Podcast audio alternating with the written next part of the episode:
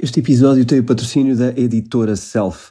A editora Self é centrada em trazer-te os melhores livros dos melhores autores a nível mundial, nas áreas de negócios, empreendedorismo, finanças pessoais, mas também nas áreas de nutrição, psicologia e mindset, para que a tua vida seja mais fácil e para que possas criar o teu próprio caminho de aprendizagem ao longo da vida. Estes best-sellers internacionais partilham um mindset de aprender as melhores técnicas para vencer as nossas dificuldades e desafios. Eu sou, obviamente, um ávido leitor destes livros, seja porque quero ter uma vida mais ou umas finanças mais saudáveis, ou mesmo porque quero criar hábitos que me permitam aproveitar mais e melhor a minha vida e o meu tempo, sendo eventualmente mais eficiente ou produtivo naquilo que faço. Procura o teu próximo livro e constrói o hábito de leitura na tua vida. Eu considero que a leitura é provavelmente a coisa mais determinante no teu percurso e na tua carreira e é das experiências mais transformadoras que tu podes fazer. Por isso, se quiseres consultar o catálogo, usa o link www.editoraself.pt e podes usar o código de desconto temporada 6 para conseguires um desconto de 15% nos livros da editora Self. Olá António, cá estamos para mais Olá, um episódio. É verdade. E, Um, e como é que é? Vamos falar de uma moedinha? Vamos falar de novidades? não, vamos falar de uma moeda. Vamos falar de uma moedinha. Eh, a grande moedinha que promoveu aquilo que aconteceu a semana passada, que se chama Bitcoin. Eh, e o que aconteceu? Bitcoin, que é o quê? Uma conferência, é isso? É, exatamente, que é a Conferência de Miami, que é uma das conferências mais importantes todos os anos, que acontece Uhum. todos os anos e que acontece nesta altura. Uh, e esta conferência tem surpresas muito engraçadas. Uh, nós, nós vamos começar um, aqui numa. Enfim, vamos começar aqui a narrativa de uma certa maneira, mas, mas mais para a frente vamos ver umas coisas muito engraçadas que, aliás, eu, eu acredito que são as coisas que dão um nome a este episódio no final. Nós não demos um nome ao episódio, mas eu acho que vai ter que ser. Um, seja bem ou mal, eu acho que é um tema que precisa de ser falado e que tem importância. Não vamos agora para esse tema, porque eu acho que o importante aqui era antes explicar porque é que estamos a fazer este episódio. Uh, há pouco estávamos a conversar em off e eu acho que é importante termos aqui também um- uma noção de que estamos a acompanhar o mundo cripto, não é? O Bitcoin Talks é um lugar onde se aprende coisas, mas é um lugar também onde, onde vamos percebendo como é que devemos agir com Sim. criptomoedas e em que momento é que estamos, para onde é que estamos a ir, o que é que está a acontecer. Porque eu não Sim, sei. não, não dá para tomar decisões num vazio sem perceber o que é que, é, o que, é que está a acontecer, não é? Sim, nós temos muita imprensa de muita coisa. Eh, que fala de muita coisa e analisa muita coisa e as pessoas conseguem eh, acompanhar essas coisas, não é? Vamos, podemos usar o futebol como exemplo. Temos mil e um eh, programas de futebol na televisão, temos vários jornais só de, só de futebol, praticamente. São, são de desporto, mas aquilo é só futebol. Dedicam lá umas páginazinhas no fim a outras coisas. é tipo as duas últimas. Uma medalha de ouro na última página de uma modalidade qualquer. É, é ingrato, mas, mas é assim, é o que as pessoas ligam mais. E é muito fácil acompanhar essas coisas. E as pessoas conseguem sentir muito facilmente que estão por dentro desses temas. E eu acho que todas estas pessoas que estão nas criptomoedas também precisam de algum lugar onde acompanham o certo? que está a acontecer.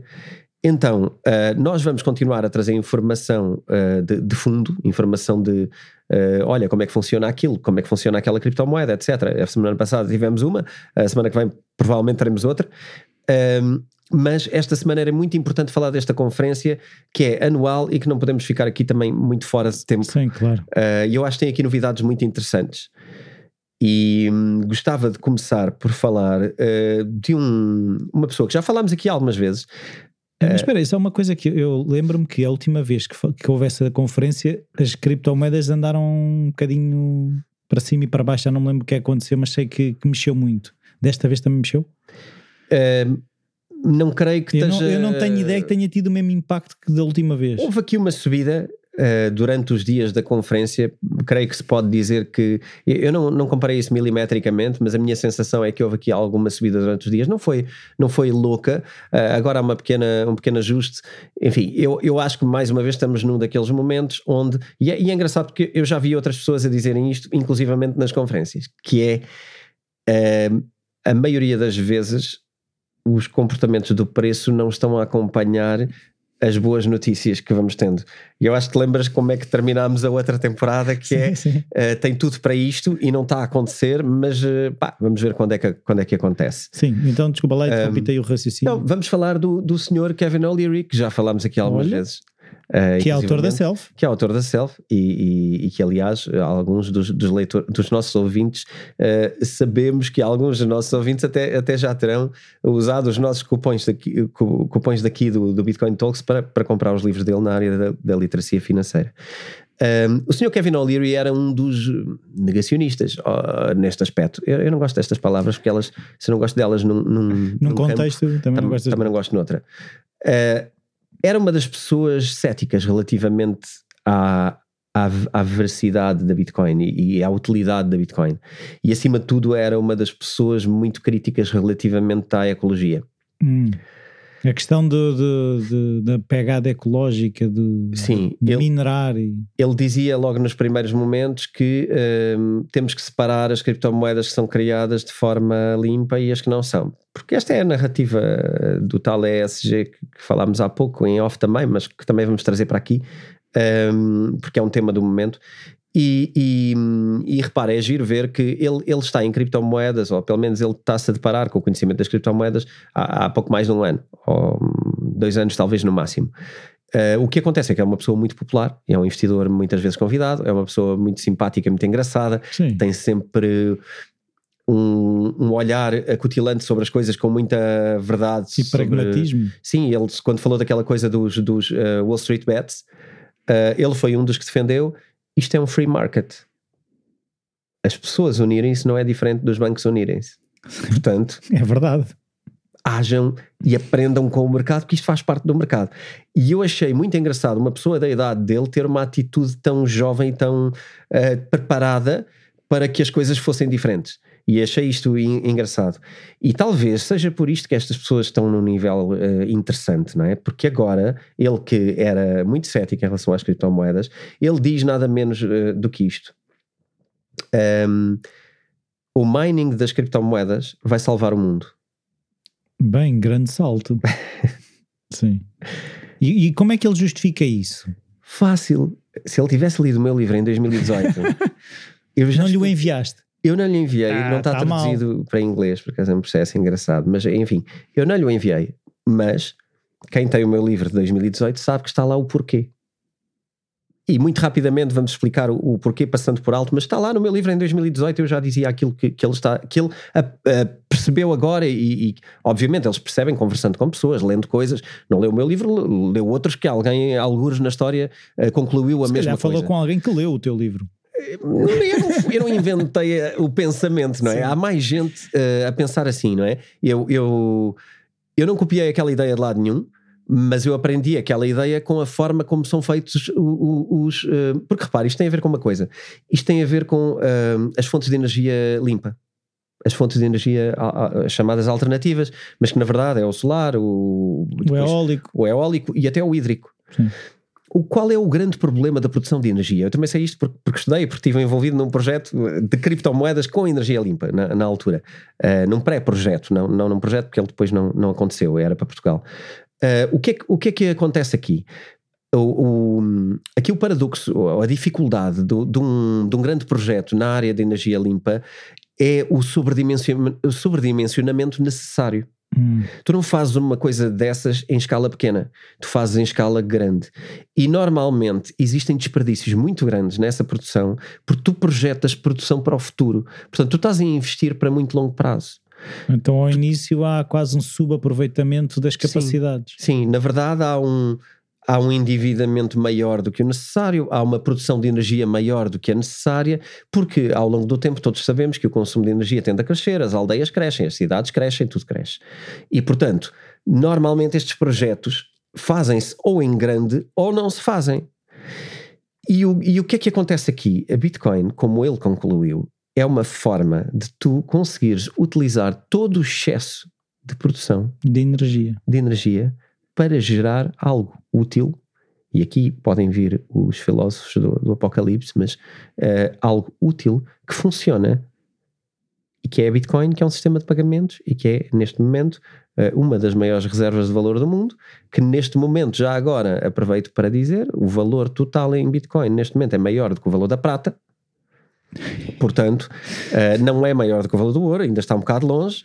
Uh, falaremos disso já mais à frente no episódio um, e sobre prognósticos de outras pessoas, mas uh, aquilo que, que, está concluído é uh, Bitcoin é útil, Bitcoin é eficiente, Bitcoin vai ajudar a produzir energia limpa, em vez de estarmos com aquela cassete retrógrada Sim. de que Bitcoin polui o mundo. Bitcoin não polui sim, nada. Para minerar está-se a poluir, não é? Sim, sim, sim, sim. Mas tudo o que nós fazemos consome energia também está a poluir. Uh, o problema não é a Bitcoin, é claro. é como é que nós estamos a produzir energia. Claro. Não é? Se produzimos com carvão, produzimos com carvão. É pá. Sim, mas a questão é? é? que deixam-se cair umas determinadas palavras até ficar só ali um bocadinho. Há, há aqui muito interesse. Há aqui muito interesse aproveitado, uh, de, muitas vezes de uma forma uh, muito pouco inteligente. E eu acho que isto é a, a, maior, a maior armadilha das pessoas que estão a fazer estas coisas, é a forma pouco inteligente como estão a atacar o assunto. Verdade. Porque descredibiliza-os profundamente. Porque não é preciso ir muito longe para perceber que é um rol de treta. Sim, a questão é se tu tiveres. Eh, se tu, se, lá está, o Kevin O'Leary, ele não estava a, a, defender propriamente o, uma coisa ou alguém, ele, ele estava a expressar aquilo que era a visão dele e ele apercebeu-se que se calhar a visão dele poderia ter outro, outra, outra maneira de olhar as coisas e. Não é? Sim, sim, sim. É, é aquela tal diferença do estamos nas coisas com verdade ou estamos nas coisas porque temos uma agenda ou temos uma. E um podemos pensamento. estar enganados, não é? É que, é que a questão é essa. Eu, eu se estou com verdade, eu posso estar enganado. O verdade não significa que eu estou certo. São convicções, não é? Mas estás naquilo com verdade. E quando tiveres que mudar de opinião, como ele mudou de opinião, mudas com verdade na opinião. Que é: olha, eu agora descobri e é por causa disto. Agora, quando vimos com ideologias né, do século passado e queremos impor coisas para restringir pessoas e castrar liberdades, aí eu acho que fica claro demais qual é a nossa agenda. E eu acho que isso não vai correr nada bem. As pessoas continuam a bater nessa tecla do, enfim, da, da, da da desculpite, da, da, da, da, má justificação, da, do, da pouca profundidade de pensamento, hum. uh, eu acho que isso vai correr mal, porque depois o que fazemos é, se esta pessoa é assim que pensa nas coisas, então todo o resto das coisas que esta pessoa diz são com este nível de profundidade sobre o tema. Então parece-me que. Não é para levar a sério. Não me parece que seja um bom caminho. Um, Kevin O'Leary, parabéns mais uma vez por uh, por, por, ser capaz de perceber para onde é que estamos a ir. Um, os Estados Unidos estão completamente balançados em criptomoedas, estão completamente a abraçar as criptomoedas. Eu vou trazer outras coisas Mas em outros Estados episódios. Unidos eh, a todos os níveis? Como um é... todo. Ok. Como um todo, porque repara, até o presidente dos Estados Unidos já disse claramente, e repara, há uma coisa que eu bato aqui desde o tempo do livro, e desde, ou seja, desde 2018, uh, eh, que eu digo que é há uma grande tentativa de criar zonas cinzentas. Lembras-te desta coisa que é não é proibido, lembras-te do Sim. é proibido, mas pode-se fazer. Brincávamos com essa, com essa frase. Uh, o presidente dos Estados Unidos disse agora que não vai proibir criptomoedas porque isso não é interessante e isso não é um, ehm, inteligente. Sim, nem há justificação, okay. ou seja, ele se calhar nem vê justificação para tal, não é? Pronto, agora, não quer dizer que não haja regulamentação, isso é todo um outro Regulamentação é uma coisa, proibir é outra. Exatamente. Proibir é outra Não é coisa. a mesma coisa. Aliás, é o contrário. Legislação é precisamente dizer esta coisa existe, tem uma lei própria e pode agir dentro destes uh, âmbitos. E é isto que o Kevin O'Leary diz: que um, ehm, vocês, todos nesta conferência, um, preparem-se porque estão a ser feitas leis, estão-se a propor leis. Aliás, esteve gente do Senado dos Estados Unidos também, esteve gente do Senado na conferência também. A tirar notas. Tu já, não, não, como speaker. Tu ah. já tiveste políticos como speakers desta vez. Ah, ok. Portanto, já, dão, já podem dar a cara porque já não é uma são, coisa os passos são enormes, cinzenta. Os passos são enormes, os passos que se está a dar nisto são enormes. Eu já falo mais à frente sobre isso do já podem dar a cara. Uh, quando falarmos do Saylor, vamos falar do, do, Michael Saylor, que toda a gente hoje em dia considera um guru também das criptomoedas, uh, ou muita gente considera, ele, embora ele seja uma pessoa recente, mas é uma pessoa com muito dinheiro e com muito investimento uh, e gera fundos com, com muito dinheiro e já vamos falar mais à frente sobre ele. Aqui gostava de terminar com esta ideia do, do O'Leary dizer: pá, eu tenho estado em Washington muito tempo nos últimos tempos e eu estou a conhecer profundamente as leis e as propostas de leis que toda a gente está a fazer acerca de criptomoedas. Então ele diz algumas coisas que eu queria passar aqui. Uh, setor, uh, há, há, os Estados Unidos consideram, na parte do investimento, que existem um grande, 11 grandes setores económicos.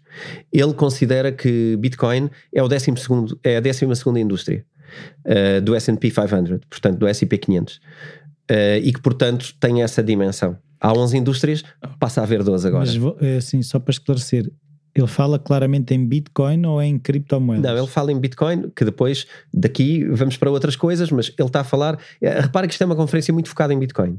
Ok. Ok?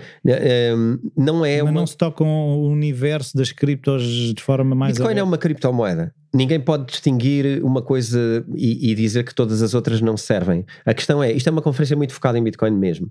E, portanto, a, a, quase tudo o que eu vou falar hoje tem a ver com Bitcoin e com implementações em Bitcoin, com empresas que estão a trabalhar com Bitcoin, com a Bitcoin ser reserva de valor, com a que valores se planeia que a Bitcoin chegue e em que prazo. Uh, e uma data de gente a falar sobre estes temas, que são as pessoas que hoje em dia são relevantes na alta finança. Uh, o, o, Kevin O'Leary falou de algumas leis muito concretas um, e, e, algumas delas muito relevantes. Vamos falar mais à frente um episódio específico sobre stablecoins e uma das ideias de proposta de lei é uh, stablecoins serem aceitos pelo SEC e começarem a ser vigiadas pelo SEC baseadas em dólar. Ora, isto é o dólar voltar a ser a grande moeda mundial através das stablecoins. Ok. Se isto acontecer, conforme o Kevin O'Leary está a insinuar que é uma das ideias que anda por aí, e é, porque está uma proposta de lei, uh, e, e, aqui é muito interessante, porque se, repara, tu de repente que começas a ter neste cenário é as stablecoins vão preferir a geografia americana, porque lá existe um enquadramento fácil para criar coisas. Criar essas coisas vai ter por base o dólar. Eles vão ter que ter dólar Isso como. é quase o barril de petróleo estar indexado ao dólar, não é? Era como quando o dólar estava indexado ao ouro. Sim.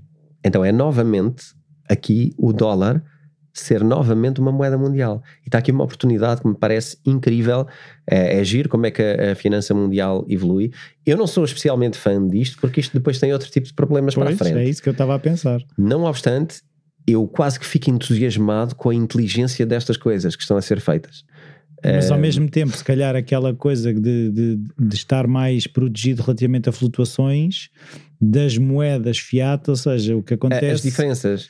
Sim, embora. Que estão aí, começamos a ter aí outro, outras questões a resolver. Sim, isto é tudo depois filosofia sobre, sobre o dinheiro e nós vamos continuar a filosofar sobre o dinheiro, mas, mas eu gostava de, de, de dar estas ideias porque eu acho que podem acontecer coisas muito importantes nos próximos tempos, uh, nos Estados Unidos especificamente. Uh, inclusivamente, eu acho importante percebermos o que é que a Europa uh, anda a fazer e. E quem não esteve atento pode não ter percebido que houve uma proposta na Europa para proibir o proof of work, em primeiro lugar. Tudo que fosse proof of work? Tudo que fosse proof of work. Precisamente com a converseta da, da ecologia. Um, foi chumbada, mas foi aprovada outra, que é a das private keys. E que nós, por acaso, no outro dia trocámos uma curta conversa sobre isso. Um, e essa, essa passou. A dos mil euros? Uh, sim, quando, uh, quando há uma, uma entrada de mil euros, as pessoas são sinalizadas? Exatamente. Ou seja, a, a ideia de que o, o, mais grave não é só os mil euros, o mais grave é uh, todas as wallets uh, têm que passar a ter o, o AML e o, e o, Know Your Customer e o, e o, e o AML. isto, é, isto é um obviamente que isto é uma lei que não teve nenhuma consulta com, com o povo, não é? Com o público. Ninguém votou para isto. Sim. Isto são um conjunto de pessoas Estão mandatadas escondidas. para um conjunto de outras pessoas que têm interesses específicos numa determinada coisa e fazem isto. Um, eu diria que isto é uma lei provisória porque não vai aguentar. Mas é claramente uma lei que nos vai atrasar na Europa face aos outros países. Ah, os Estados Unidos vão passar tipo. exatamente, exatamente. Uh, nós não somos a China para poder fazer este tipo de coisas e depois achar que ainda somos um mercado livre. Estamos aqui num ninho, não é? Parece que estamos aqui no, no, meio, geograficamente. Se o mapa fosse aquele que desdobramos, podia ser outro, mas nos mapas que nós consultamos somos nós que estamos no meio. Uh, mas estamos no meio e isto às vezes não é carne nem é peixe. Sim. E eu acho que estamos a ser extremamente retrógrados, a travar, e mais uma vez é assim: porquê é que a inovação não está na Europa? Porquê é que a maioria das patentes mundiais ou estão na China ou estão nos Estados Unidos? Sim, isso tem lógicas de tradição, não é? A Europa nunca foi assim. Pois, mas não foi por causa disto, não é? Um, e estamos a continuar, andamos a apregoar uh, tecnológicas e coisas e empreendedorismos, mas depois, na verdade, castramos tudo o que é inovação Sim. porque temos medo. Não, tu, assim, então, a Europa quer ser a aristocracia mundial, não é? Quer? É, é assim que se comporta. Eu gostava de ver uma sondagem. Não é burguesa. Não, não, o que eu estou a dizer é quer no sentido, uh, os exemplos que dá. Mas quem? Quem está nos locais pois. que toma as decisões. Pois. Não, é, não, é Euro, não é a Europa em si como povo. O que pois. eu estou a dizer é, em termos de, de. Se fores pensar nos poderes instituídos na Europa, uhum. isto já cá está sempre foi assim, não foi o povo que decidiu que era assim, não é? Esta questão de, de, do clero e da aristocracia. Nós não fomos sempre, nós não fomos sempre medrosos e antiquados. Houve, houve muitas cidades europeias que foram líderes mundiais durante impérios inteiros. Agora, em algum momento se decidiu acabar com isto ou se decidiu que não tínhamos capacidade para fazer isto. Hoje vemos inovação e fugimos dela com medo. É o que está a acontecer, mas tiveste enormes impérios onde a Europa foi líder e foi e esteve na foi pioneiro, não é? Tu tiveste o Império Holandês, tiveste o Império Britânico. Uh, aliás, a Europa em termos mundiais deve ser um, onde estiveram mais impérios. Uh, portanto, tínhamos oportunidade uh, se tivéssemos algum arrojo e menos medo. a verdade é, isto vai acontecer o mundo vai funcionar com isto. Vamos falar de uma data de outras pois. coisas e, isto cada vez vai se ficar mais claro. Um, Deixa-me deixa passar aqui outra coisa. Força. Um dos grandes pontos fortes de, da conferência foi também a Lightning Network. Uma coisa que já falámos aqui há muitos anos, também vem do tempo do livro, em 2018. O que é que a Lightning Network faz uh, simplificadamente? Basicamente permite que tu faças uh, transferências que não precisem de ir todas à blockchain. Um, isto em termos de validação de blocos, eles não são validados logo. A Lightning Network são nodes também construídos em um layer 2, portanto é, é, é como se fosse ah, um layer 2 da internet, portanto a seguir a um TCP/IP tens outra coisa, não é? Perdão, peço desculpa. Um, e então o que é que acontece? Tu tens um layer 2 que permite velocidade, que é aquilo que se criticava muito na Bitcoin, tem só 7 transferências por segundo. Um, a Lightning Network tem muito mais e hoje em dia, o que temos eh, implementado em países como El Salvador é, um, é aquela solução da Chivo, uh, que, que, é uma wallet e que funciona com, com, com Lightning Network. Basicamente, a Lightning Network o que vai fazer é que é um protocolo que permite toda a gente transferir dinheiro uns para os outros, uh, uns através dos outros. Se eu tenho um canal contigo e tu tens com um outro amigo teu, eu passo a ter um canal com ele. Mas, mas, mas, mas, as transferências a algum momento vão à blockchain? Elas não, assim, assim que alguém queira fechar o seu canal uh, e fazer um settlement na rede, ele vai à rede e registra. Basta um dos lados fechar. E, e isso acontece para fora da, da Lightning Network e vai à blockchain mesmo. Okay. Uh, portanto, vai, vai, requisitar serviços à rede Sim. principal. Vai lá menos vezes, mas vai lá, vai lá uhum. sempre. Sim. Por exemplo, como eu, como eu costumo dizer, e dou esse exemplo na, nas formações e mesmo no livro. Um, ehm, se tu compras uma casa, tu vais querer ir à blockchain, não é? se compras um carro, se calhar vais querer ir à blockchain, mas se compras um chá ou um café Sim. ou uma coisa, tu não vais à blockchain validar Sim, não vais coisas. à conservatória registar uma, um pacote de pastilhas, não é? Exatamente, então aí é como, é como as outras coisas. Não vais todos os dias ao conservatório cada vez que, que compras um almoço, não é? Só vais lá quando é uma quantia e uma situação mais relevante que precisa de registro. E vai ser a mesma coisa aqui, é, sabido. A questão Isso é. permite agilizar bastante, não é? Sim, porque escala centenas de vezes. E, e, o que tu tens aqui depois passa a ser um sistema que é tão eficiente como outros sistemas de pagamento. E portanto, a Lightning Network, uh, que também criou aqui duas coisas novas, aliás, o, o, um dos representantes da Lightning Network esteve no, na conferência também e criou duas coisas. Primeiro, uma ferramenta para empresas uh, que é a Search, portanto, é, é a implementação para empresas trocarem criptomoedas, portanto, é, o comércio vai poder começar a adotar coisas com Lightning Network, com Bitcoin, e até agora as taxas eram um bocadinho altas e a velocidade não era tão agradável. Portanto, um passo. O outro é, é o que eles chamam de projeto Flow, que é um, um projeto que permite que tu compres criptomoedas, portanto, tu compres Bitcoin já na Lightning Network. Ou seja, Nem vai à blockchain. tu, tu não precisas de eh, ir ao processo mais profundo para comprar Bitcoin. Podes comprá-lo logo numa, numa second layer.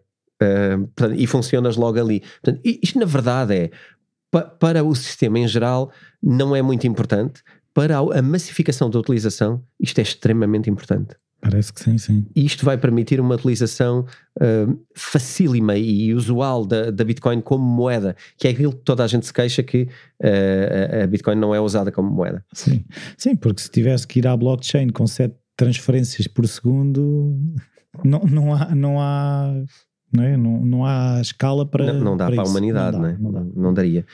Uma coisa que eu gostava de, de deixar aqui é um tema um bocadinho ao lado, mas que eu acho que é relevante. Uh, eu toco muitas vezes neste tema porque eu acho que ele já é olhado por muitas pessoas que trabalham em certos setores. Uh, cada vez que eu falo com algumas pessoas, eu vou percebendo que de alguma maneira isto já lhes soa, mas eu acho que ainda não temos esta preocupação que tem a ver com a privacidade. Então eu gostava de deixar aqui um nome que é o Chase Perkins, é o CEO da Impervious, um, que é uma Layer 3 já da, da Bitcoin, da, da, da blockchain, um, que, é, que é basicamente é um sistema de web browser, uh, tal como o, o, Brave, que já falámos aqui uma vez e, e vamos aprofundar mais à frente, um, que uh, preza muito a ideia da privacidade do seu utilizador e que os, os browsers que temos hoje uh, ainda não prezam assim tanto. Um, ele diz uma frase que eu gostava de, de, de deixar aqui que é nós tornámonos objeto da tirania digital no que diz respeito à privacidade. Agora, o que é que eu sugeria? Quem quiser pode ir ver os vídeos dele, nós podemos deixar aqui um, na, na, descrição uh, para que as pessoas possam ver a, a talk dele lá no, no, Bitcoin Miami, está no YouTube, eu posso deixar o link. Eu acho que é interessante nós, nós percebermos que isto não é só uma frase grande ou bombástica.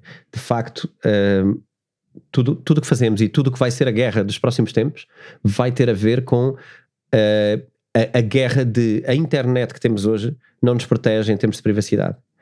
E aquilo que tu vais ter é a uh, Web 3. Portanto, é, é, a chamada Web 3.0 ou, ou, a Layer 3 da internet, enfim, há, há, vários, há vários nomes para isto. Aquilo que é inevitável é teres uma internet descentralizada. Mas é assim, relativamente ao Brave, eu já experimentei usar o Brave, epá, e não há paciência para aquilo. É super lento, super Sim, lento. É diferente. Pois, e a questão é, estas coisas vão ter que, para escalar, vão ter que acelerar. Sim. Porque a partir do momento em que tu estás habituado, eu estou disposto a comprometer alguma velocidade para alguma privacidade. Agora, se o nível for muito grande de diferença, já é mais, já é mais difícil, não é? Por isso é que essas. E, e depois há uh, uma questão que eu uma vez ouvi relativamente a esta questão da privacidade: é ok, a privacidade não a temos porque isso está a gerar valor para alguém, certo? Uhum. A questão é, neste modelo de negócio, quem é que paga a minha privacidade? Tem que, sou eu a pagá-la, porque se eu não estou a vender informação a ninguém, ninguém está a pagar os conteúdos. Não, isto tem mais a ver com outra coisa. Eu, eu percebo e eu também eh, passei por esse pensamento no caminho. Acho que a questão tem mais a ver com. Há sempre coisas que tu podes aceitar. O que está em causa é para onde é que vai a tua informação. É tu autorizares para quê? É quando ela é consultada, é consultada por quem? Queres ver um exemplo básico? Um, os teus registros médicos. Eles estão nos hospitais. Tu vais a um hospital, fazes exames, os teus exames estão lá. Hoje em dia não te entregam sequer os exames em, em documento físico. Estão lá. Como é que tu sabes nas mãos de quem é que andam os teus exames Ah, médicos? porque aquilo supostamente tu tens um tracking de quem faz o login e acede, Tens? teoricamente deverias ter, ou tens. Porque, por exemplo, tu Onde é que tens isso? Dia. imagina se tu, num computador, se tu fores à procura dos exames do António Vilaça Pacheco, aquela pessoa, se estiver logada, vai ceder que aquele registro foi acedido àquela, por, por aquela pessoa naquele dia, àquela hora. E onde é que está essa base de dados? Não sei quem é que controla isso, mas isso existe. Pois. Mas isso não é uma blockchain. Não, não é uma blockchain, mas já é alguma coisa. Tu, A- tu, se quiser, é- tu se quiseres saber quem é que acedeu, sabes. Não, a própria. Vai muito para lá disso. Repara, um, um eu não quero dizer nomes porque isto depois é sensível, não é? Mas qualquer instituição da área da saúde tem acesso a uma quantidade de informação brutal sobre uma quantidade de pessoas brutal. Consultas ahm, não te os enviam a não ser que tu os peças, e inclusivamente sei que há casos que se tentam recusar a dar os exames ou tentam dificultar entregar os exames às pessoas. Isto foi dito pelos próprios médicos, portanto, um, isto, isto é o que é. Um, e repara, aquela informação é tua. Cada vez que alguém consultar, tu devias saber exatamente quem, é que Quem? consultou. Sim, sem dúvida. E exatamente para quê? E antes disso, até poderias Se- se- eventualmente Ser, eh, como é que é dizer, pedir autorização se pode- Autorizar ou claro, não. Claro, claro. autorizar ou não. Qual é o fim? Ah, é este. Sim, senhor. É para fins científicos, é para evoluirmos na ciência, é para tentarmos arranjar melhores curas para as coisas. Sim, senhor. Agora, há aqui outros motivos é, para consultar é, que eu nem vou um mencionar. aparelho de ouvidos. Não, não sei se, se esse é o caso, mas há, há muitos outros motivos para se Sim, consultar claro. com os quais tu podes não estar de acordo. claro. E a informação é nossa. Ah, repara, as tuas Ah, compras. mas, isso até, mas é isso que eu ia dizer. Tu, aquele não sei se já leste o livro The Power of Habit do Charles Duhigg. Sim, Pronto. Aquela questão de foram enviados cupons para eh, uma pessoa que não sabia sequer que estava grávida, porque pelo padrão, oh, a família não sabia que ela estava grávida, porque através do padrão de compras eles cruzaram a linha e não sei o que perceberam, ok, as pessoas que compram isto são pessoas que têm filhos, sim. não é? E, Sim, pronto, é, são casos caricatos, não é? Mas na verdade eu acho que quando se fala aqui de uma tirania digital, está-se a falar de uma coisa muito mais perigosa, que tem a ver com. ah, e depois aqui é engraçado porque o Jordan B. Peterson, que também foi à conferência, mais à frente, fala disto, e como é que tudo isto, normalmente, a questão é esta: ele diz. Estas coisas são criadas normalmente por uma questão de utilidade, uma parte prática da vida. Isto, é, isto já é um bocado é as minhas palavras sobre a ótica dele, Sim. que é as coisas normalmente nascem por um bom princípio, com uma boa vontade, claro. mas acabam sempre, acabam invariavelmente numa má utilização, Verdade. ok? E, pá, e quando se trata de, de- de questões de privacidade, há perigos tão grandes, tão grandes, dá episódios inteiros, dá, isto é um podcast inteiro. Enciclopédia. É, é incrível a forma como isto não é um dos assuntos principais da nossa vida.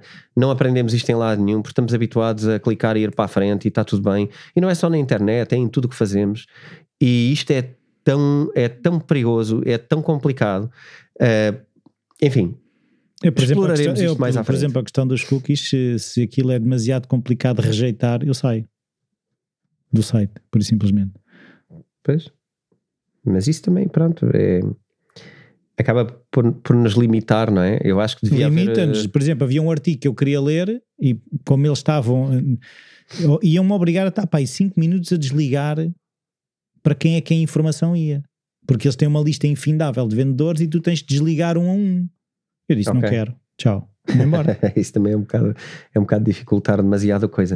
Um, mas sobre isso que tu dizes do, do Brave e destas, e destas tecnologias, tem mais privacidade, sem dúvida nenhuma. a questão é esta: repara, a Bitcoin foi criada, tinha um problema de velocidade, mas ganha privacidade. O que é que se fez? Um Layer 2 que permite criar exceções, formas diferentes que e funcionem esse melhor. Chase Perkins está a criar um layer para isso. E- Este está a criar um web browser que é um Layer 3 e que basicamente, no caso dele, é o Impervious eh, e, que, e que hum, a empresa chama-se Impervious e que eh, pretende construir uma internet descentralizada. Não é só eh, a questão do browser, depois é toda uma internet, porque hoje em dia os servidores da internet estão São todos da Amazon. é, passando a, a- a marca à frente, mas é isso. Olha, deixa-me falar agora de uma coisa hum, que, que, que eu acho que, que é aquela que as pessoas vão gostar de ouvir e foi daquelas que criou mais vibração eh, em toda a conferência. Cathy Wood, conhece a Cathy Wood? Não. Eu acho que já falaste nela, mas eu não- ela, ela é a líder da da Arc Investments. Pronto, já falaste Um, nela. Sim. O que é que acontece? É, é uma das empresas que tem tido melhor performance nos últimos, nos últimos tempos. Em 2020 foi provavelmente a empresa que teve melhor performance em termos de fundos de investimento. Eh, é altamente tecnológica e eh, há, há algum tempo que ela também se interessou profundamente por criptomoedas e, e é é uma pessoa que eu gosto de seguir. Um, primeiro porque é uma mulher no mundo de homens e eu acho isto giro.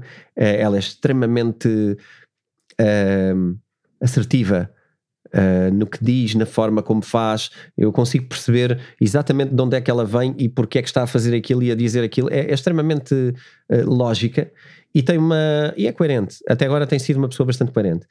Uh, o que é que o que é que ela o que é que ela disse? Uh, se calhar vou largar a bomba como ela largou. A previsão dela, ela estava numa conversa com Michael Saylor e a previsão dela para uh, o valor da Bitcoin, uh, segundo as análises todas do que eles fizeram na ARK Investments, e eles têm um, um documento que se pode fazer download no, no site, um, que é as previsões deles, as ideias. ARK Ideas for, para investimentos. ARK, é isso? A ARK, sim. E, e tu podes procurar, e o que eles fazem é uh, pensam, investigam, extrapolam, calculam e etc. Então, qual, um, o que é que ela disse? O que ela prevê é que um, a Bitcoin no ano de 2030 vai valer um milhão de dólares. Assim, a seco. Sim, exatamente okay. assim. Portanto, dentro de oito anos. Depois explicou um bocadinho por alto o porquê. Uh, e, e, realmente este porquê basta por alto. A questão é este, porque vai ou não acontecer e de que maneira é que vai acontecer. Um, é, é, que é simples, porque se se criar aqui algum tipo de legislação nos próximos curtos tempos, todos os fundos uh, de investimentos estão a querer investir em Bitcoin okay. nesta altura. Aliás, o próprio Ray Dalio, que era muito cético em relação a Bitcoin, também já e, comprou e, qualquer coisa. Já, já tem, não, ele já tem, pessoalmente tem várias, mas uh, já há fundos dele com Bitcoin ok? É, isto é muito relevante. Porquê? Porque muitos deles estão à espera de poder ter Bitcoin por uma questão legal e não podem. Ah, e isso é legislação. Okay. É só a lei desbloquear e o número dela é um número razoável. 2,5% dos investimentos dos fundos entrarem em Bitcoin de alguns fundos, de uma seleção feita, enfim, eu não fui ler todo o research, mas 2,5% daqueles que querem entrar, 2,5%, uh, uh, posicionarem-se com 2,5% do portfólio em Bitcoin. E automaticamente estamos no valor de um milhão por, por moeda, um milhão, um milhão por, por Bitcoin. E então, o António que escreveu o livro em 2018 e que fez aquelas futurologias todas, o, o, que, que é que tu sentes que, que. Ou seja, qual é que é que é que tu acreditas que esse milhão, pode, sim, pode ser milhão para cima, milhão para baixo, mas tu achas que é um valor uh, execuível no time frame que ela falou? Olha, eu fico eu fico extremamente animado quando vejo estas conferências e estas pessoas, porque na verdade trata-se de uma coisa que tu um, vais vendo não é, na tua vida e tu, tu estudaste para trás. Muita gente começou antes de mim e estudou isto antes de mim e percebeu antes de mim. Não, não fui nenhum super pioneiro. Um, mas, mas eh, pronto, comecei antes de 2018, não é? O meu livro saiu em 2018, é o resultado uh, dali de, de, dois anos mais profundos de estudo. Uh, quando tu começas a ver algumas pessoas que tu admiras e que são de outras áreas, uh, olha, um dos meus ídolos, o Ray Dalio, que eu conheci pessoalmente e ofereci o meu livro em 2018, em 2018 eu estive pessoalmente com ele 2018 ou 2019. Foi quando ele veio à Web Summit em Portugal. Portanto, isto é uma coisa que eu posso pesquisar, mas não sei de cor. Uh, eu, eu estive cá com ele e, e combinámos e eu conheci-o no, no hotel onde ele estava. E, e, ele autografou-me o livro dele e eu uh, ofereci-lhe um exemplar do meu livro. E eu, eu acho que esse vídeo está no YouTube, no canal da Self. É, existe um vídeo disso, sim. Existe, existe um, um, vídeo onde eu lhe faço umas questões uh, que, aliás, vão ser muito relevantes agora, ou foram muito. Repara, as questões todas que eu fiz foi sobre a Europa em posicionamento em relação aos Estados Unidos e à China é o que me interessava saber. E é giro ver que o livro dele, que vai sair agora dentro de 15 dias, nós vamos publicar o segundo livro dele, que é A Nova Ordem Mundial, que tem precisamente a ver com, com os impérios e a geografia e a geopolítica mundial. E a maioria das perguntas que eu fiz tiveram a ver, uh, teve a ver com este assunto. Uh, e como é que a Europa e como é que ele via a Europa. E é engraçado que agora estamos numa situação uh, onde não só sai o livro dele, como aquela entrevista é mais oportuna do que nunca, para se perceber o que é que alguém como ele pensa e, e que depois no livro acho que podemos esmiuçar isso profundamente. É, lá está, é um dos meus grandes ídolos e que na altura eu ofereci-lhe o livro e a opinião dele, eu fiz-lhe uma pergunta, mas eu acho que até deixei em off, não, não publiquei, acho eu, Uh, sobre a Bitcoin e como é que ele olhava para Bitcoin. E eu percebi pela conversa que ele não tinha, ele próprio disse: Eu não tenho um profundo conhecimento de, da área, parece-me, um, ehm, pronto, parece-me isto e aquilo, parece-me que não tem utilidade, parece-me não sei o quê. A verdade é que ele hoje tem uh, Bitcoin e já, e já tem outro discurso totalmente Percebeu a diferente. utilidade. E não é só ele. Os grandes céticos e os grandes pessoas difíceis, como o Kevin O'Leary, polémicos e normalmente pessoas de guerra. Uh, aliás, o próprio, o próprio extremamente popular, principalmente no Instagram, o, o Gary Vee. Uh, o Gary Vee, uh, eu lembro-me de ver o Gary Vee em podcasts aos gritos, como ele sempre fala, aos gritos a dizer o que é que é isso de criptomoedas, isso não faz sentido, e a atacar as criptomoedas profundamente e a dizer, não, não, não, explica-me, explica com aquela voz dele, não é? sabes como é que ele é?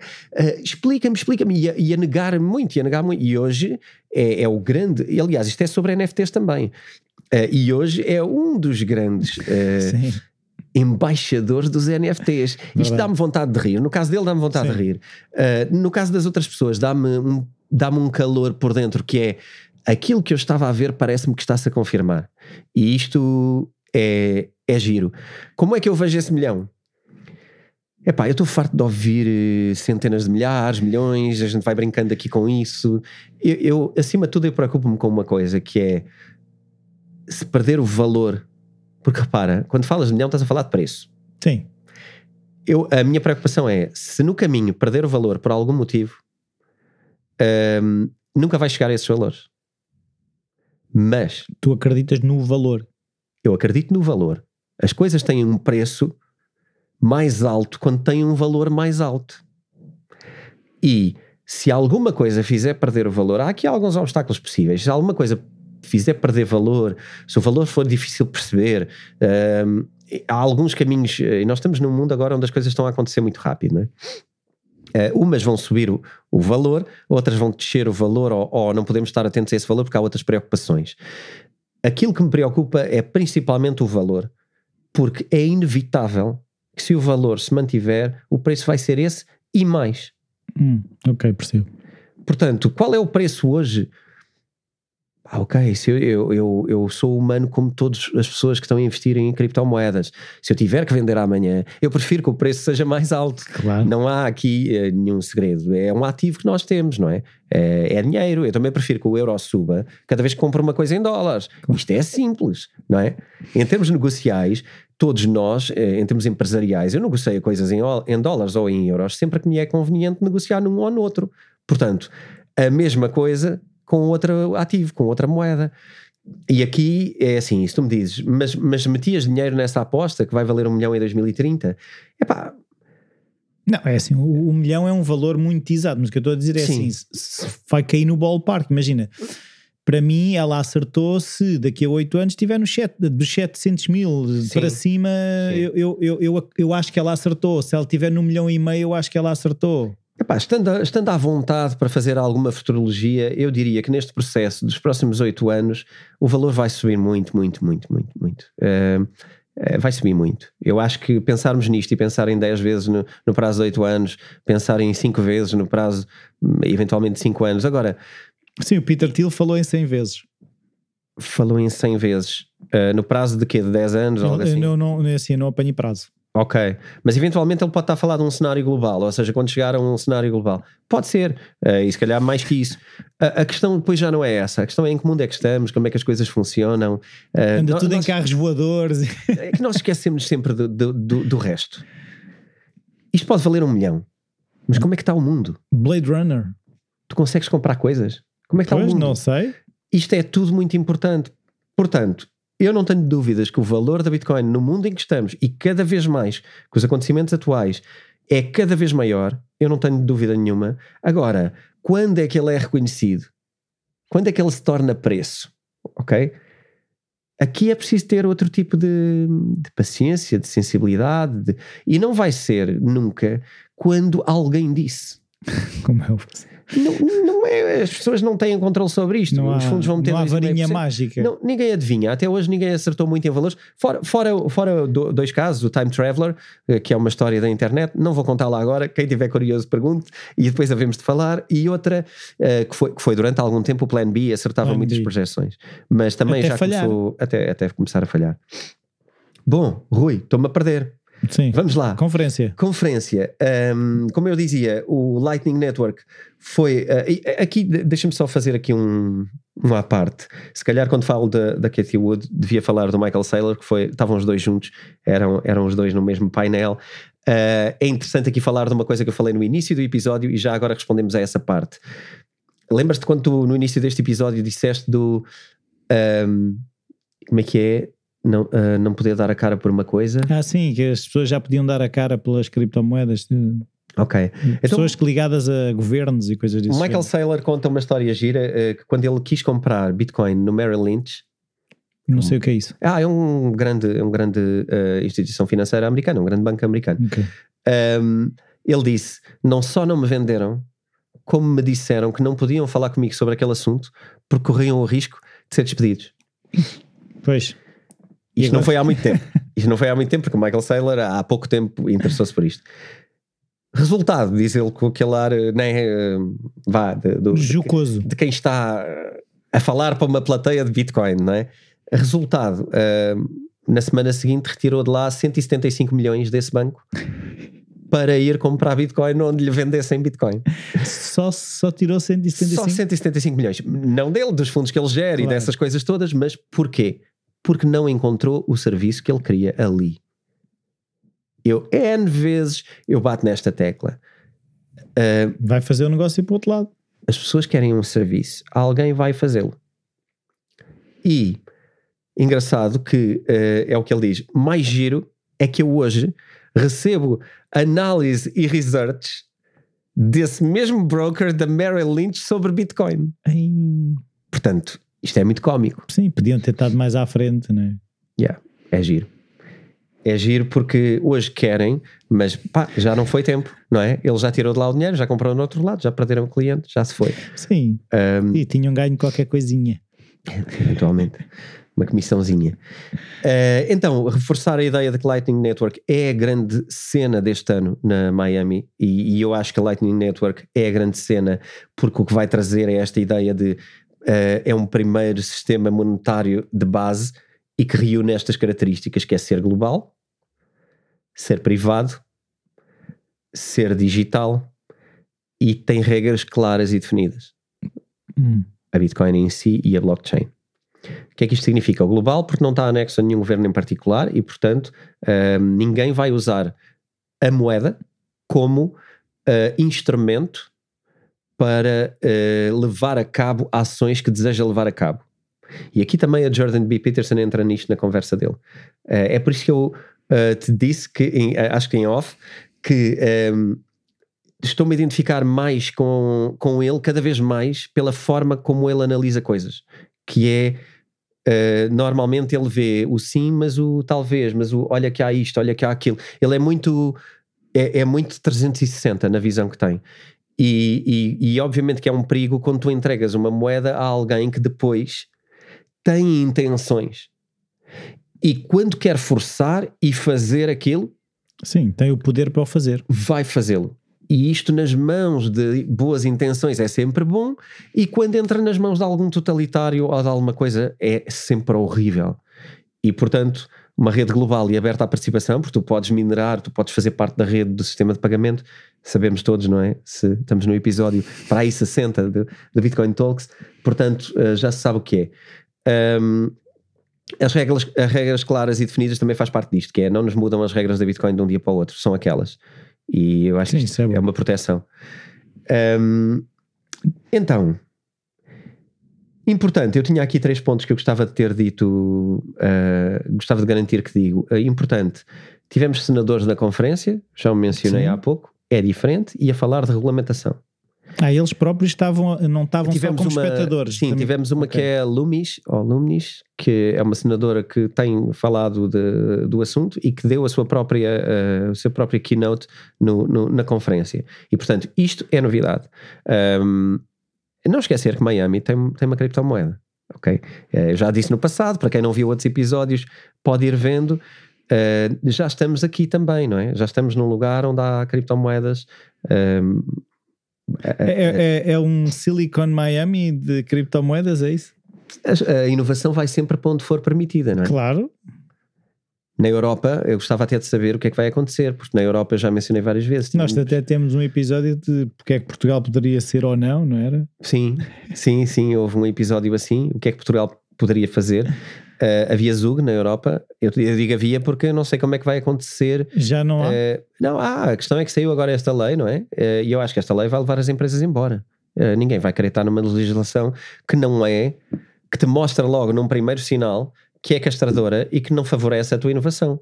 Porque isto pode ser feito ao longo do tempo. Tu, tu ao longo do tempo, esta coisa de lavagem de dinheiro, destas tretas todas, epá, uh, tudo bem, mas as criptomoedas são menor dos problemas. Há problemas muito maiores. E aliás, o maior deles está nos bancos. Mas, Sim, mas, mas historicamente lembro... sabemos isso, por factos. Uh, quem lavou mais dinheiro até agora foram bancos. E portanto, isso é um facto. Isso está julgado em tribunal, está punido, sabe-se as quantias, pelo menos algumas delas. Epá, é esta a conversa. Portanto, sim, é, ah, é por isso que temos que controlar. Certo, mas existe um momento, uh, existe um momento onde estamos a, a, a, só a castrar a inovação. Porque que interessa a alguém, não é? Esta indústria vai acontecer, vai existir e vai existir e acontecer onde for mais favorável.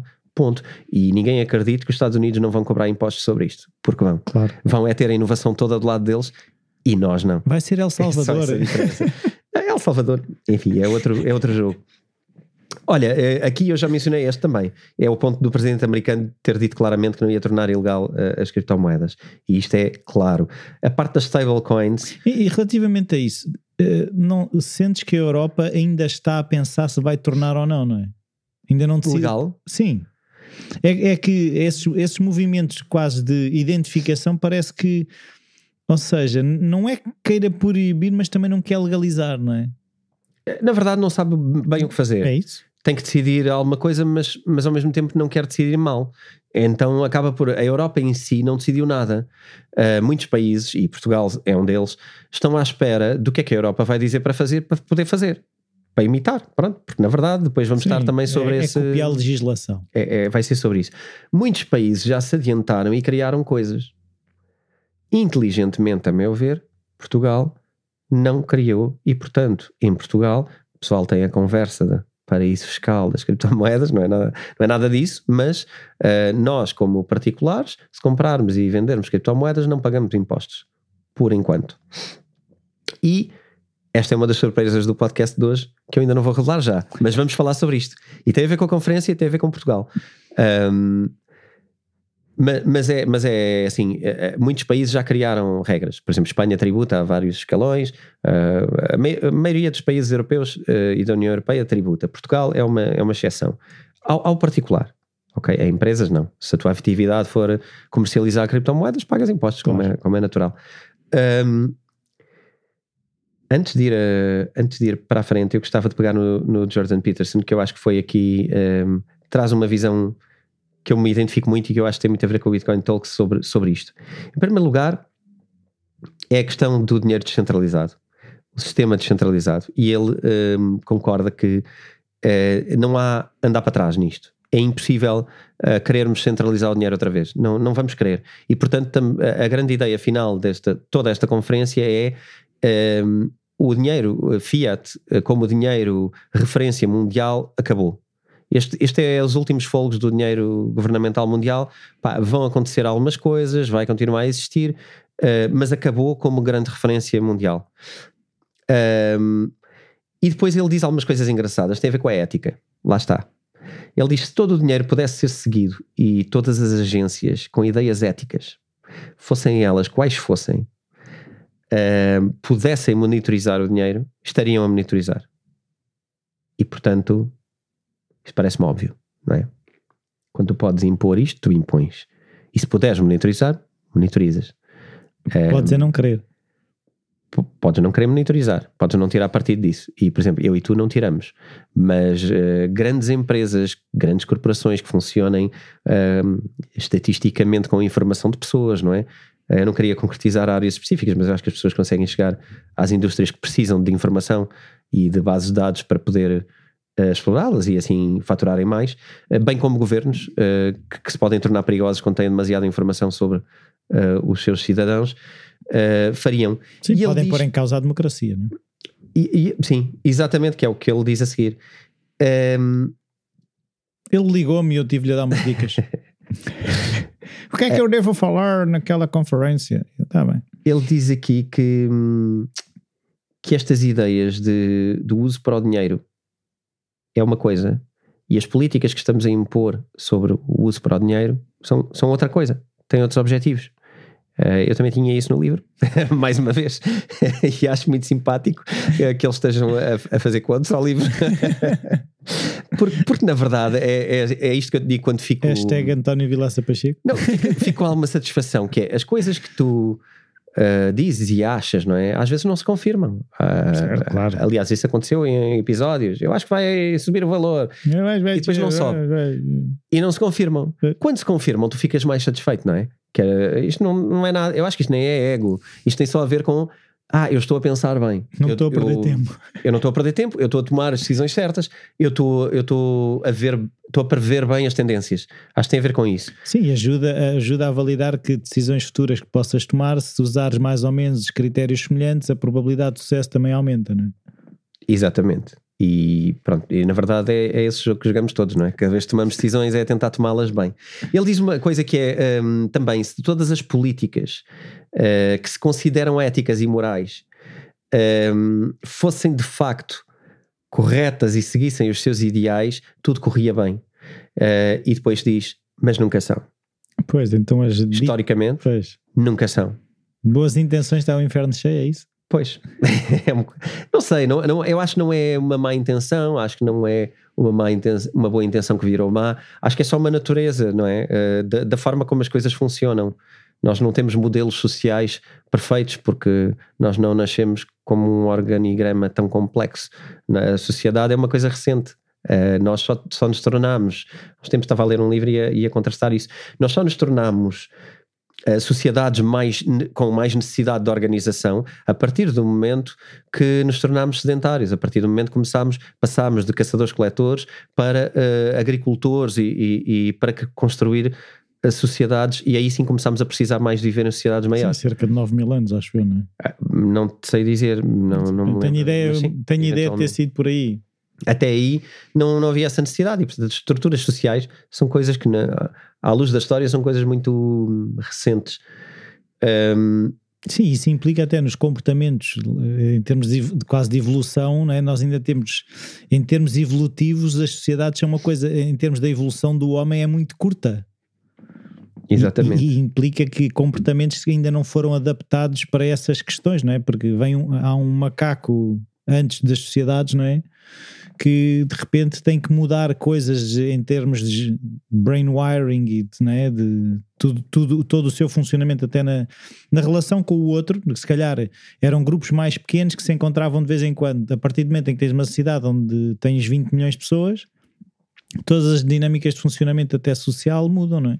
Sim, sim, sim, sim, sim. Tu, tu, por isso é que também há estas conversas agora do para onde é que vamos, não é? Vamos outra vez para aldeias mais pequenas, comunidades mais pequenas, compras locais, fala-se muito destas coisas. Ou, ou, ou vamos para super cidades uh, verticais, com não é? cidades verticais, com tudo, e depois campos. Um, como é que vamos lidar com uma data de questões na sociedade? Uh, ele fala aqui de uma coisa que tu, que tu falaste, eu acho que foi em off, do ESG. Sim. Ok. Porque o Tilo também falou nisso. Queres falar um, um não, o, disso? O, o Tilo que falou foi que existem, ele e o, que, o, que, o que eu ouvi de, de, referência disso foi que ele falou mesmo em nomes de que há uma, okay. ge, como é que é, gerontocracia, de, que era o Bill Gates, o Warren Buffett e o Jamie Dimon, acho que é esse o nome, e outro nome que eu agora não me recordo, e que eles não têm muito interesse que a Bitcoin de facto seja aquilo que é, e ele diz que é o mercado mais honesto no mundo, e lá está, e também disse que pode, na opinião dele, vai chegar a 100 vezes do que tem potencial para chegar a 100 vezes do que temos hoje em dia, e, e depois também falou nessa questão dessa conversa do ESG, que é, como é que é, Ecology, governance, ou seja, são três, já não me lembro quais são as três, mas ele diz que é uma conversa que tem uma agenda para limitar uh, aquilo que as criptomoedas podem ser e que uh, os propósitos supostamente que dizem que são não são realmente os propósitos. Eu, eu acho que estas, uh, eu, eu, já falei disto no passado, eu não quero ir a grandes coisas específicas e grandes detalhes, mas eu acho que todas estas organizações transgovernamentais são a nova invenção de uma forma de poder que está acima de governos. Um, tu, tu, Illuminati. há gente que alega que é essa, não é? Ah, é? Eu, eu, eu ah. tirei ah. para o ar, mas calhar... Não, não, repara. uh, eu, Sim, eu fiz chamar Illuminati. Eu não estava a falar disso, mas fiz uma colagem. Eu estava a falar de grandes organizações transgovernamentais, como a NATO, um, como ah, esta ESG. Uh, eu estava a pensar em bastidores.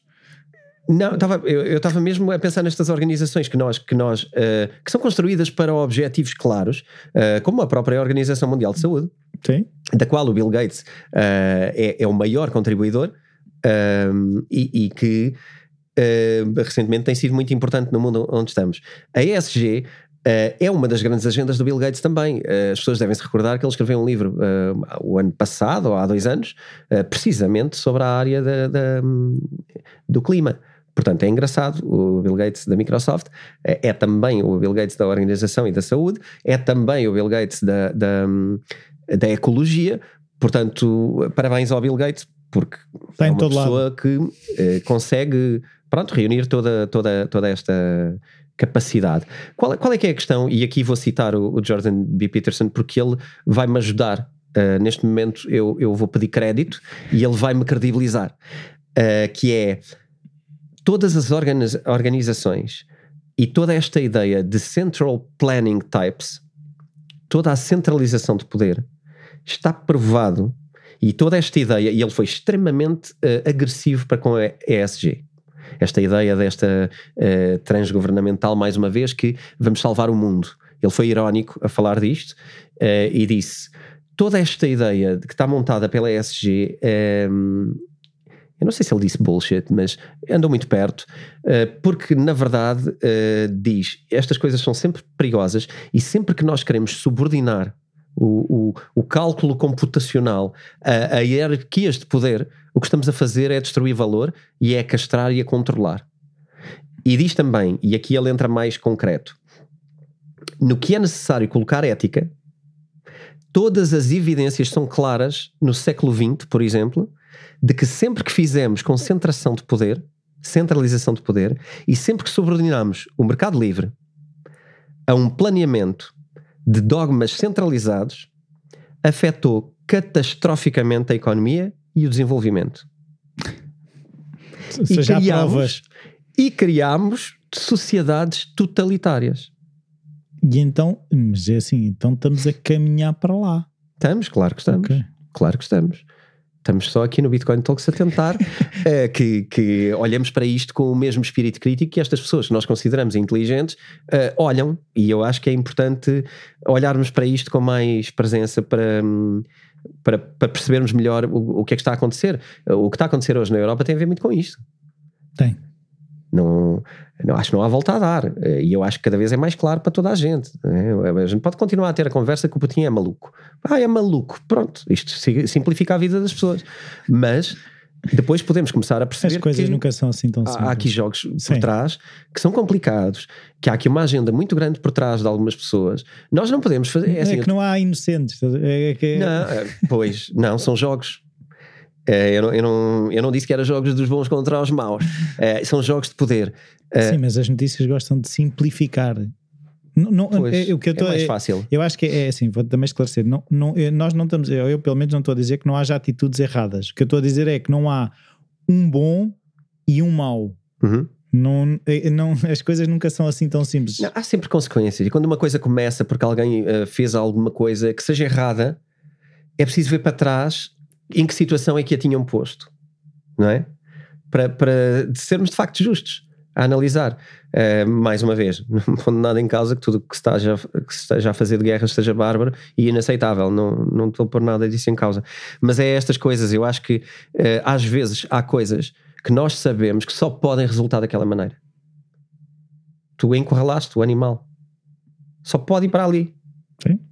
E, e eu acho que estas estas grandes organizações que tentam, na verdade, vender-te cassetes globais, porque o objetivo aqui é que toda a gente faça e pense a mesma coisa. Um, isto tem o objetivo de depois alastrar e conquistar zonas para para que consiga impor não é, as suas ideias. E eu acho que é isto que o Jordan B. Peterson diz: sempre que tentamos centralizar ideias O Ideais. resultado não é bom. e sempre que a ética for controlada por uma instituição que agora é mundial, agora é o Banco Mundial. Pois. Pronto, o que é que, que é que estás a criar? Situações totalitárias, onde quem está à frente do Banco Mundial tem um poder enorme sobre uma data de coisas e, enfim, a consequência é que tem sido o, o Jordan B. Peterson que é- responda por mim. é só- eu só não estou aí a, a ten- a conseguir perceber a questão. Os resultados económicos foram catastróficos para alguns. Se não, se não, qual é. É assim. Porque eh, normalmente eh, a pro- prosperidade económica de, algum, de alguém também é mais poder, não é? E se o objetivo dessas organizações é ter poder e, e dinheiro, não é? Há uns que ganham e outros que perdem. Sim, eu acho que aqui, eh, agora respondendo eu por ele, tentando interpretá-lo, a minha visão é esta. A dele pode ser outra, mas eu diria que tem a ver com isto. Ahm, quando ele fala de catastrófico para a economia, ele está a pensar eh, numa economia eh, para as pessoas. Porque repara, claro que sim, claro que uns ganham. Claro que a desigualdade é que cresce constantemente no mundo a uma velocidade tremenda, neste momento o que tu tens é uma diluição de classes médias para começar a ter só classes pobres. A classe média está, está muito mais próxima da classe pobre Sim, do que a Ahm, classe alta. do, do que os 1%. Sim. E esses 1% estão muito mais distantes da média do que estavam ah, no século XX ou anos atrás. Portanto, tu tens concentração de riqueza. Sim, até, até- não é preciso ir muito longe, é preciso ver as grandes fortunas antes e, antes e pós-pandemia, não é? Pá, agora de repente surgiu-me, por, por estares a questionar, e, e obrigado por isso, surgiu-me uma frase que me parece que podemos assumir como, como verdade. Se tu dás concentração de poder, dás concentração de riqueza. Ponto. É Pronto. que é mesmo isso. Então, eu dizia- dizia-te já, vamos embora. Pronto, vamos embora, acabamos o Vamos episódio. embora. Mas não quero deixar de dizer a tal surpresa que eu disse que tinha a ver com Sim, Portugal. hum, Nós vamos embora, mas, mas eu quero deixar Eles esta, vêm cá fazer a conferência. esta brincadeira. Não, Ah, O nosso amigo ah, presidente da Madeira, da região autónoma da Madeira, ah, Albuquerque, esteve ah, na conferência de Miami ah, foi. e foi ao palco. Porquê? Fazer o bailinho da madeira. Não foi, não foi. Isso não era o anterior presidente da Madeira. Ah, esse é que era o Alberto João. Então, este foi ao palco e Sim. foi ao palco para dizer que a Madeira é welcoming para criptomoedas, que adota a Bitcoin, ok? Já, já falamos. e que, e que eh, é livre para a Bitcoin, que na Madeira. Zona Franca da Madeira, não é? Ele- não, ele depois falou sobre a Zona Franca, mas ele estava Ah. a falar aqui da Madeira. A, a Madeira é amigável para a Bitcoin, a Madeira acredita na Bitcoin, na disrupção do poder da evolução, é um lugar que quer atrair inovação, modernidade, quer estar na linha da frente. Acreditamos que Bitcoin é a coisa.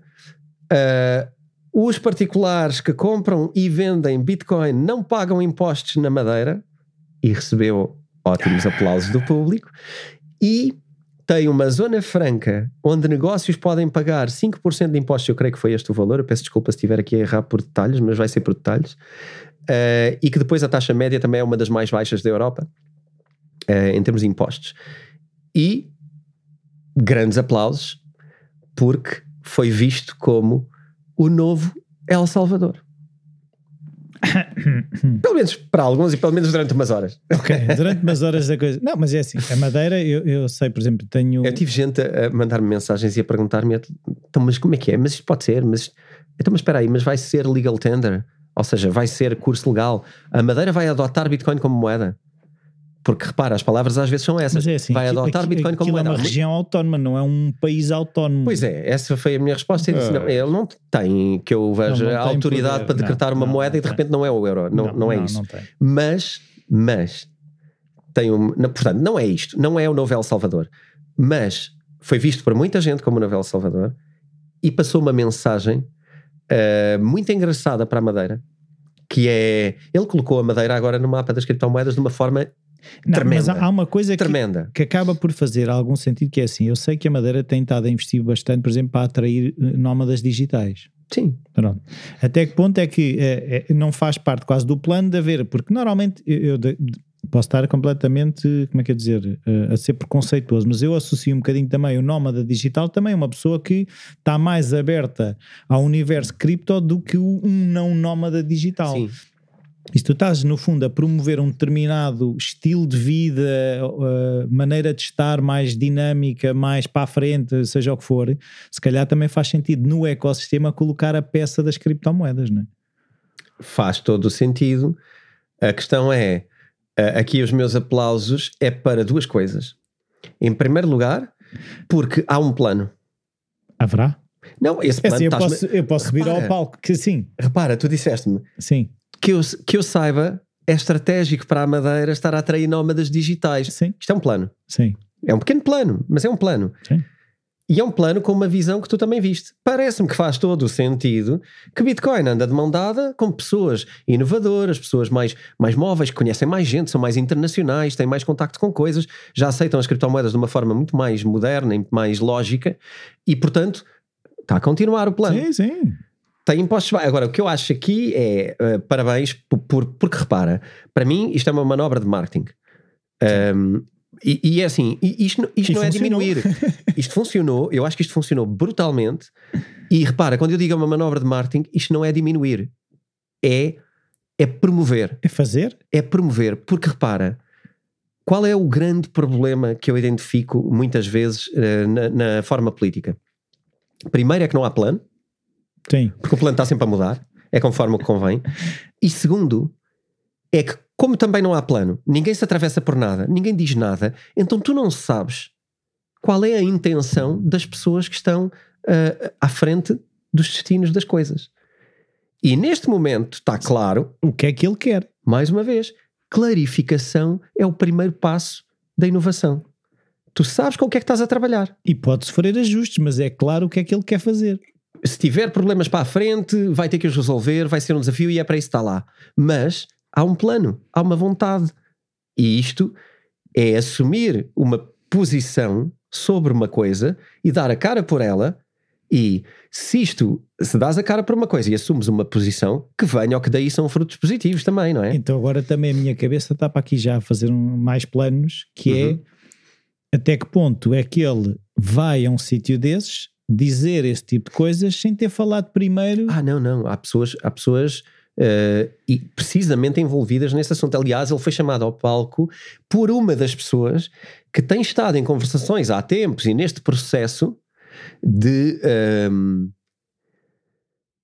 de transmissão de conhecimento para os líderes uh, políticos da Madeira Uh, eu não te consigo dizer o nome dele, mas ou é Samson qualquer coisa, ou Sam qualquer coisa. Eu peço desculpa por não ter anotado o nome, mas, mas ele foi chamado por uma das pessoas que precisamente está uh, a ajudar a trazer o conhecimento sobre estas áreas e aquilo é um resultado. Certo, aquilo já é um o que resultado. eu estava a dizer é estar ligado a governo, ou seja, ao governo português, porque é um bocado arriscado uh, ele também dizer isso sem ninguém no governo ter sequer ideia do que é que ele ia dizer, não é?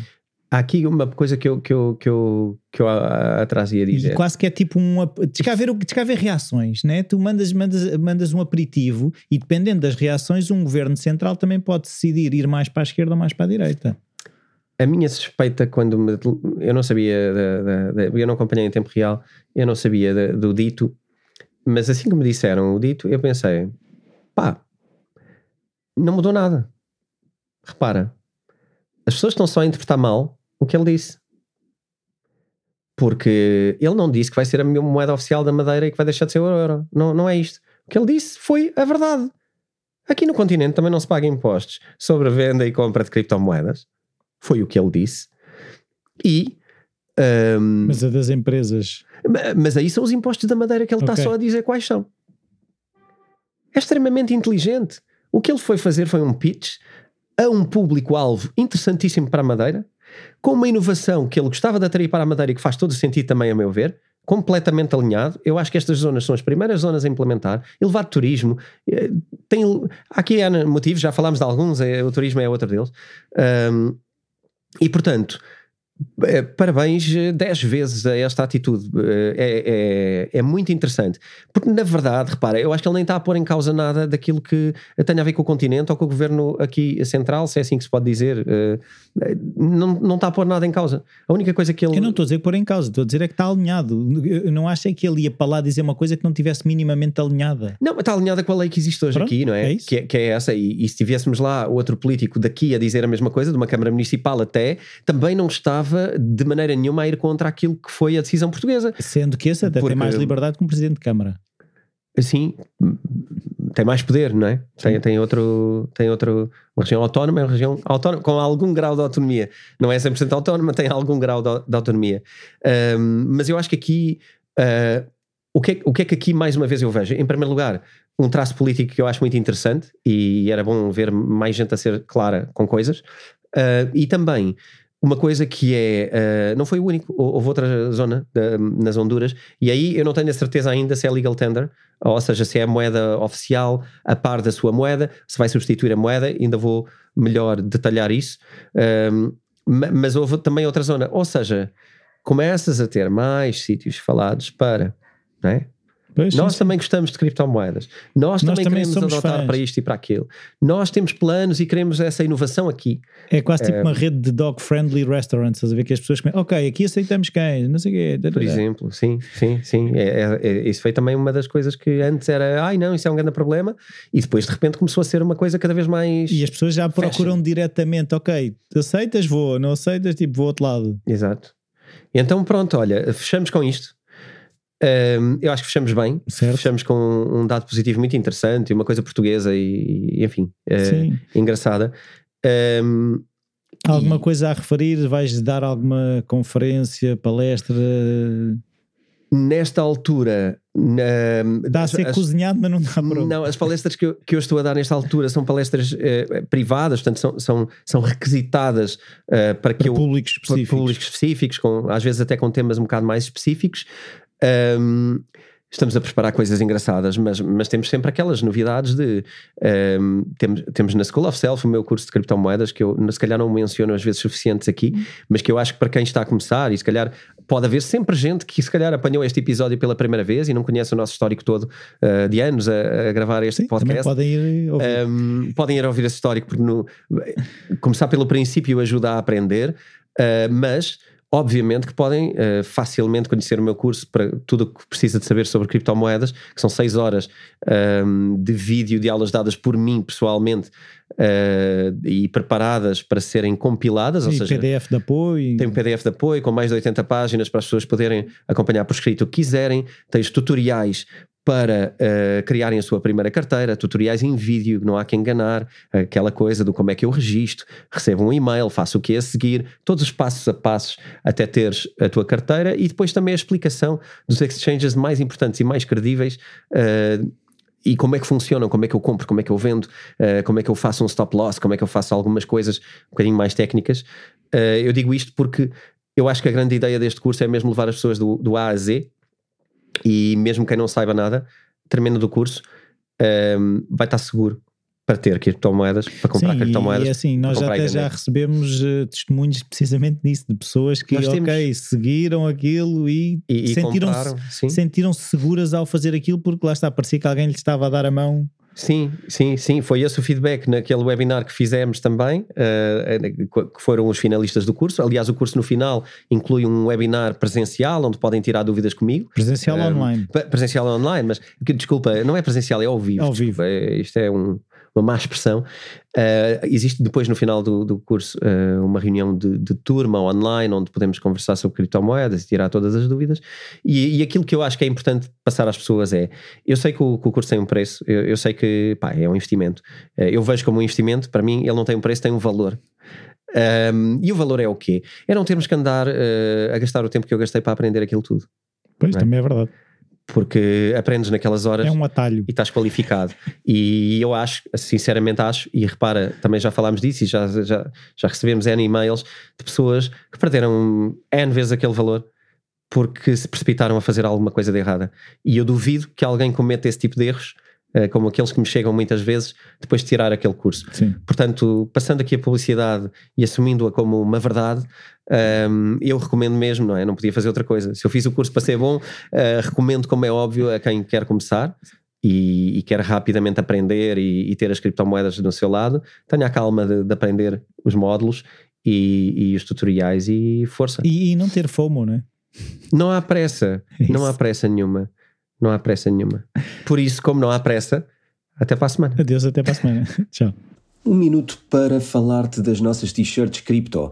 Para contribuir para o nosso podcast, ou se queres ter uma peça exclusiva de roupa ou um adereço que te identifica com criptomoedas, vais adorar conhecer as nossas t-shirts originais e vais poder ler uh, a história de cada um deles no nosso website. Foram momentos divertidos e criativos uh, a produzir estes artefactos uh, únicos para, para fãs. Eu sou especialmente fã da FOMO Sapiens, é talvez a t-shirt que eu uso mais vezes, mas temos algumas novas ideias e novas histórias que adicionamos nesta temporada do podcast. São mais de 10 ideias entre as quais podes escolher, entre t-shirts, canecas e hoodies exclusivos criados por nós. Uh, para conhecê-los, acede ao site da editora Self, www.editoraself.pt e visita a área roupa cripto. Ficamos à tua espera e já sabes, Bitcoin Talks.